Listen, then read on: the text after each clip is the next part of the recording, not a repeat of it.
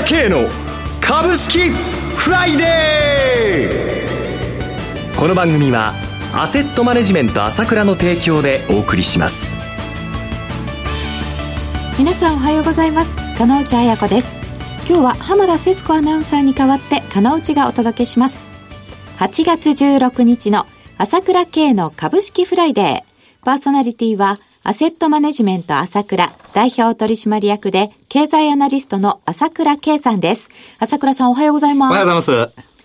えそして、毎月第3金曜日は、個別銘柄スペシャルのゲストとして、経済評論家の山本慎さんをお迎えしてお送りします。山本さん、おはようございます。おはようございます。よろしくお願いいたします。よろしくお願いします。えー、さて、このところも大荒れの市場ですけれども、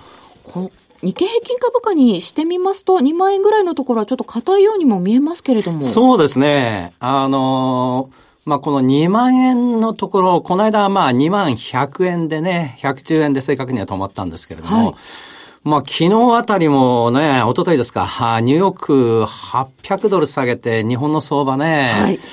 まあ、あ、それでも、まあ、2万円割りづらいなと思ってましたけども、えー、案の定ね、あの、470円下げてからね、半分に戻しましたけども、うん、非常にある意味、あの、底堅いというところを見せてると思います。これ私はこの放送でも何度も言ってますけれども、えー、そもそも日本の投資家は買い付いてないので、うん、えー、ですからもうその、キャッシュポジションが膨大に持ってるわけで、もう下げたら買いたい、下げたら買いたいと思ってるこの小金が、まあ、日本、あの、いわゆるその、個人じゃなくだけじゃなくて、機関投資家も含めて相当あると思います。あえー、機関投資家もまだ待機資金があるもう相当、もう GPIF なんかも2万円割れっていうのは狙ってる。ヘッジファンドも含めてですよ。ね、ですから、やはりこの2万100円台っていうのが非常に抵抗力があるなって感じで、現実に信用残見ても、先々週、先週とね、えー、かなり増えてきたんで、そこまではほとんど動かない。もう上がろうが下がろうが全然ダメだったんですけども、やっぱり会計はあるんだなと思いました。ですから普通はこういう下げになると、さみだれ的に投げ売りが出ちゃって、それでまあ、あ下げが増幅するっていう昨年のね、12月みたいな形なんですけれども、うん、それがほとんどないということなので、まあもちろん外部情勢は厳しくてね、うん、まあなかなか今後も何があるかわからないという今の情勢ではあるんですけれども、まあ、あ今の投資家の流れっていうのは非常にニュートラルで、はい、もうどのようにでも対応できるよという体制ができて、うん、もう下げたら買うんだというところははっきり見えると思いますよね。はい。さて、朝倉さん、先日 YouTube にアップされたセミナー動画、非常に好評だったそうですね。そうですね。うん、これ、まあ、だいぶ見てみていただいてありがたいんですけれども、まあ、あの、この、今の問題ですね。もちろんこれ、米中の問題があるし、それに絡んで元が7元超えてきたけど、中国経済の問題がありますね。それから今じゃニュースにならなくなっちゃったけども、イランの問題だって引き続きくすぶっているわけですよ。すね、この辺のことを詳細に、まあ、あ3ヶ月と5ヶ月前に言った話なんですけれども、うんまあ、そ本質的なところを捉えてますので、えー、本当に役に立つと思いますよね、これね。まあ、お盆中、ドラマ、ドラマ見るのもいいですけども、このセミナーのね、動画、本当に役に立つと思いますので、えー、これ見てもらいたいですよね。まあ今、あその日韓関係の問題っていうのも旬なんですけどこれは7月のセミナーでやって、これはちょっとまだ、あの、公開できないので先なんですけれども、はい、えー、それはそれとしてですね。で、9月14日に、まあ、大手町で、えー、セミナー開催しますので、ここではやっぱり、まあ私いつも心がけてるのは、その時の一番興味のある問題は何かなということなんで、うん、ちょっとまだセミナーのテーマ自体はあ決まってないんですけども、まあ決まり次第ということで皆さんにお伝えしたいと思いますよね。朝倉さんのセミナーは動画でももちろんすごい迫力なんですけれど、生で見ると本当に圧倒されますよね。朝倉さんの言葉一つ一つが身に刻まれるようです。いや、ほんとね、ライブなんですよ。まあ、コンサート行った人もそうかも思うかもしれませんけれども、やっぱり動画もいいんですけれども、あの、エネルギーっていうかね、伝わる、こう、ところが違うんですよね。えー、私も一生懸命話しますけれども、えー、まあ、とにかくですね、えー、まあ、今後もですね、いろいろ起きますから、こういう情勢ですからね、えー、で、まあ、動画見て面白いなと思った人はですね、9月14日、セミナーやりますので、ライブでね、はい。来てもらいたいですね。9月14日土曜日開催。朝倉セミナーは、朝倉さんの経済情報発信者 ASK1 のホームページからお申し込みください。開催時間は午後1時30分から午後5時までとなっています。参加料金は税込み1万3000円です。なお、セミナーでは取扱い商品の勧誘を行う場合があります。それではお知らせを挟んで山本さんに注目銘柄の解説をいただきます。鋭い分析力で注目、経済予測のプロ、朝倉慶。日々のマーケット情勢や株式情報、個別銘柄の解説を、朝倉本人とスタッフが、平日16時、メールでおよそ7分の音声を無料で配信中。株の判断に迷ったら、朝倉慶。詳しくは、アセットマネジメント朝倉のウェブサイトへ。本日の市況解説無料メールマガジンにご登録ください。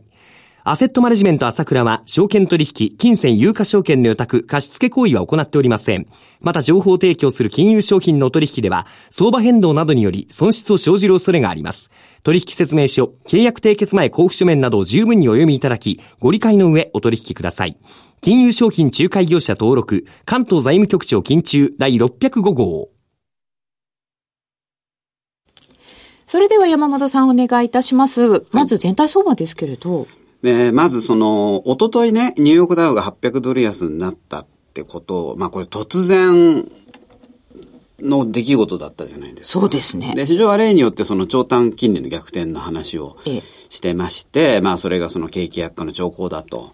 いうような解説が流れてましたけど、僕はそっちよりもね、まあそっちも当然あるとは思うんですけど、やっぱり香港のデモええ。に対して、えー中国政府が今、武装警察を、まあ、香港の隣の深センにはい今、集結させてて、ええいつ鎮圧に動き出してもおかしくないというのがまず一つありますと。それからもう一つは、その GE ですね。あ、はい。ゼネラルエレクトリック社。こここが今景気だっていうね、ことをこ告発した、まあ、粉飾決算をしてるっていうはいのを告発したその会計専門家っていうのがいまして、この人はあの、マドフ事件、その史上最大のね、詐欺事件って言われたあの5兆円詐欺って言われてね、マドフ事件をもう一番早く告発した人なんですよ。あ、そうなんですか？その人が、GE が、まあ日本円換算で4兆円粉飾してると。でしかもそれは氷山の一角だって言うんですよね。この人が言うにはですよ。で、G っていうのは実は去年の6月に、あの、ダウ採用銘柄から外されてるんで、まあ、ね、ダウが直接下がるきっかけではないんですけど、やっぱり、これ、ダウが始まった当初から百何十年もずっと採用されてた。なんか最後まで生き残った人ですよね。そうそう、銘柄ですんで、これが、まあ昨日この話が出て、15% G は下がったんですけど、急落ですね。えーで、まあその二つ、まあそれプラスまあ超短期の逆転って、それが三つ重なってなのかなというのはありますよね。まあいずれにしてもちょっと、その香港のデモにしてもね、この G の事件にしても、これ、実際起こると偉いことになるんで、まあここは引き続き要注意かなとは思います。ちょっと円路を思い出す人がいそうですね。ね、円論だって4兆円ですからね、その あの負債総額っていうか、その、実際の損はね。だから、それが氷山、4兆が氷山の一角だって言ってるわけですからね。ちょっと、これはインパクトありだな。まあ、かなり織り込まれたとは思いますけど、この間の800ドル安で。まあちょっと注意するに越したことはないということですね。はい。で、まあ注目銘柄ですけど、まずはジャストシステム。ジャストシステム4686東証一部。昨日15日の終値は4230円90円安でした。これはあのーまあ、日本語ワープロのえ一太郎で一世を風靡した会社なんですけど、やっぱりマイクロソフトのワードにシェアを奪われて、まあ、本当経営危機に陥ったんですけど、それがあのーまあ、キーエンスに、はい。ね、キーエンスって言えばその、年収2000万円。平均賃金。いいですね 恐ろしい。すごい会社なんですが、マキエンスの傘下で復活して、で、しかもその、いわゆる小中学生向けのね、あの、まあ、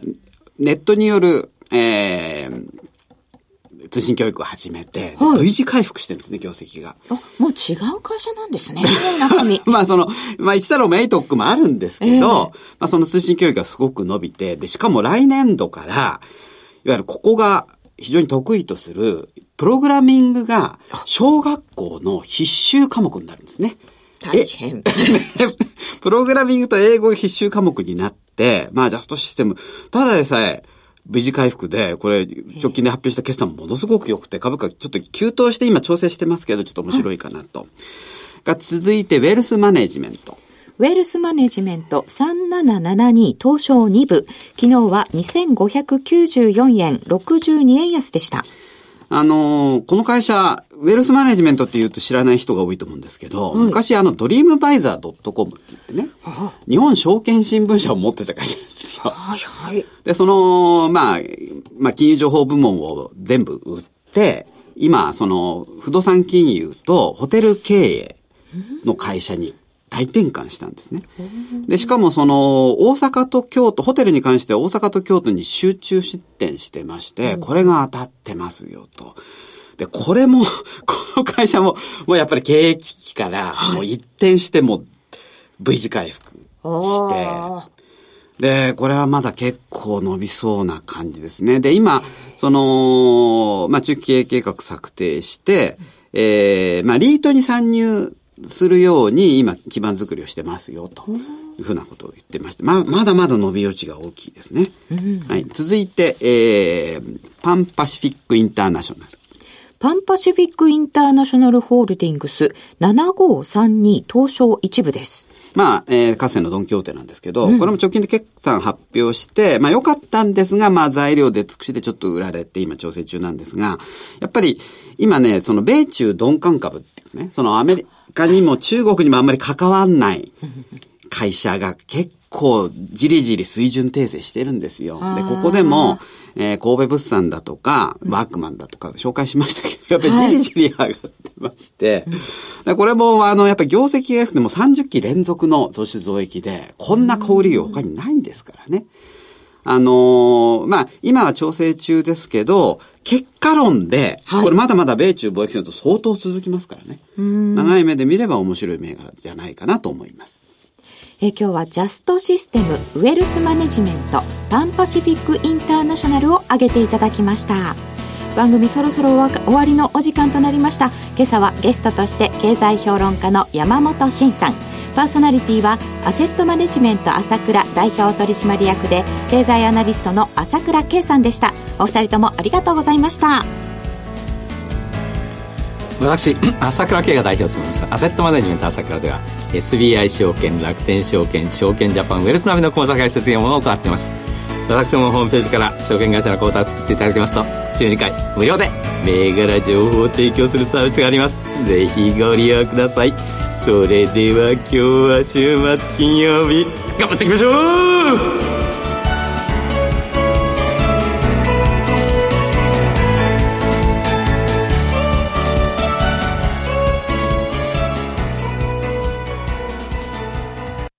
この番組はアセットマネジメント朝倉の提供でお送りしました。最終的な投資判断は皆様ご自身でなさってください。